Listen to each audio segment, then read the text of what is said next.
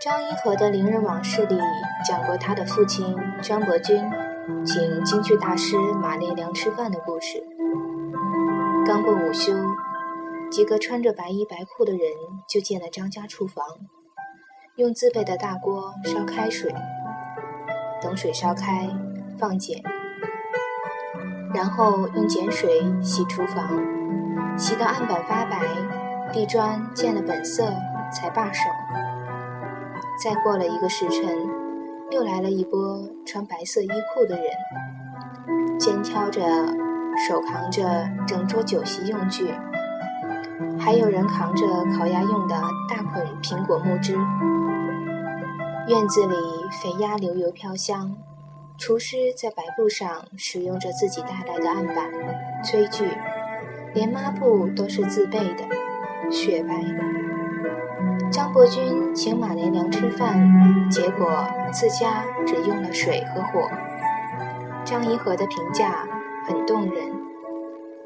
不管北京城头悬挂什么旗子，报纸上宣传什么主义，马连良这样的艺人，都细心地过着自己的日子，精心琢磨那份属于自己的舞台和角色，活在个体的。生动感受中，以自己独特又隐秘的方式活着。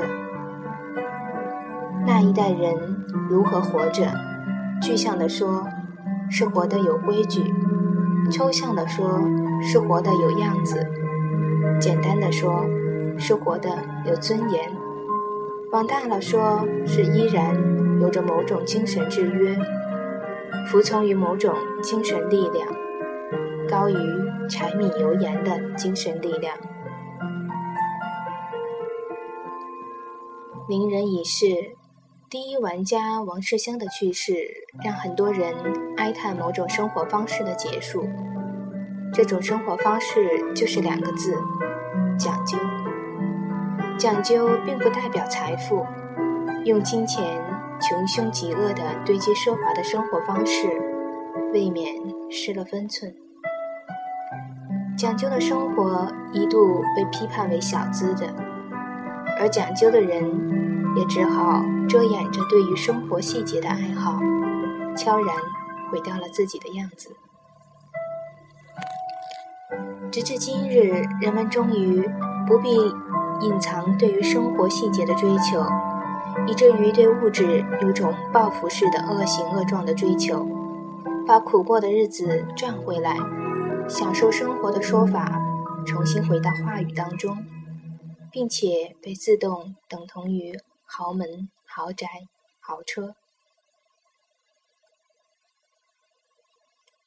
享受生活不应是享受生活的豪华，而是享受生活的分寸感。